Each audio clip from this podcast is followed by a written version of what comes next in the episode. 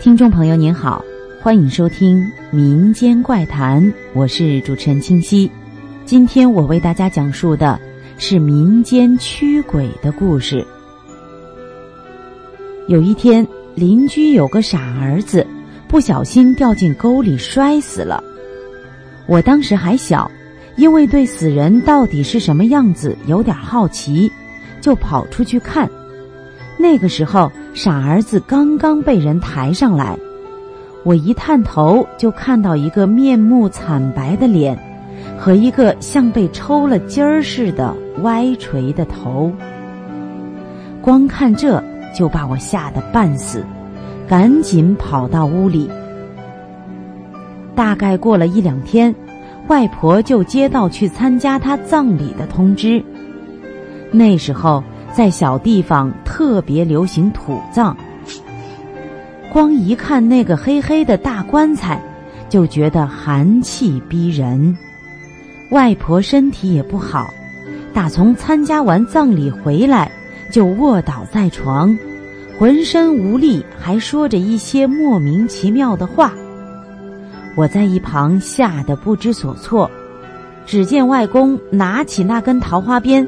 在外婆的四周使劲的敲打着，嘴里还厉声喝道：“小鬼滚开！小鬼滚开！别来缠人！”大概就是这一类的话，还拿了一把切菜刀在外婆上空挥砍。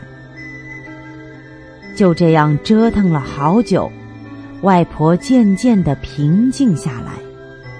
那一天，为了害怕小鬼再来，外公。不仅把桃花鞭放到了外婆的身边，还给外婆绑了一根红带子在头上，四周还铺满了红颜色的东西。最让我看不懂的是，外公端了满满的一碗小米过来，放在了外婆的旁边，小心翼翼的把碗上面的小米铺平。我问外公弄这个干什么？外公说。只要有脏东西靠近外婆，碗里的小米就会不平，哪边来小鬼，哪边的米就会少一点。这一晚，我和外公都没有睡觉，我睁大双眼看着那碗小米，生怕哪边陷下去。还好，整晚相安无事。到了第二天，外婆的精神也好多了。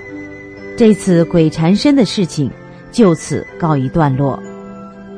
好了，今天的民间怪谈就到这里，下期再见。